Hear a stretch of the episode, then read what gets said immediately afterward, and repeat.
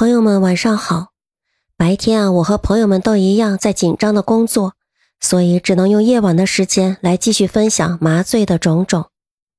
上一次呢，我们讲了如何确认患者的姓名、ID，以及如何进入手术室。进入手术室后都需要带好哪些监护仪器，以及麻醉的第一步，把氧气面罩放在患者的面部。那我们今天就从这个氧气面罩这里继续讲起。首先呢，给患者的面部戴好氧气面罩后，在患者深呼吸的过程之中，以止痛药、镇静药和肌肉迟缓剂的顺序开始进行麻醉。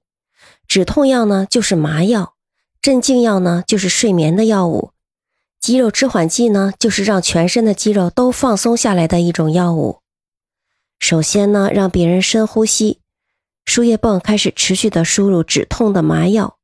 现在麻药的主流是瑞芬泰尼，这是一种强效并且短效的阿片类的镇痛药，起效快，恢复也快。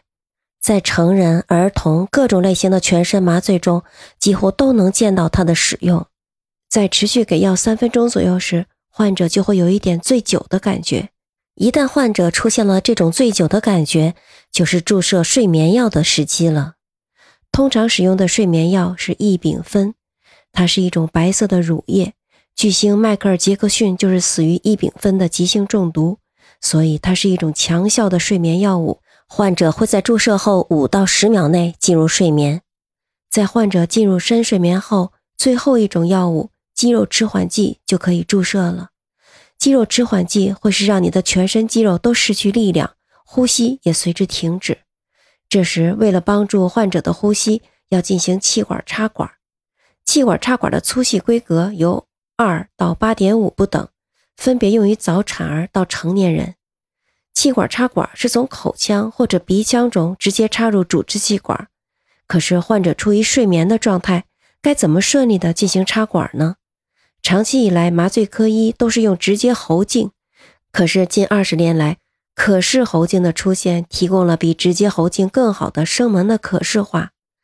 这种喉镜就是在末端有一个小相机，插入口腔之后，小型的相机会将图像传到屏幕，让操作者和周围的人都能够清晰的看见声门。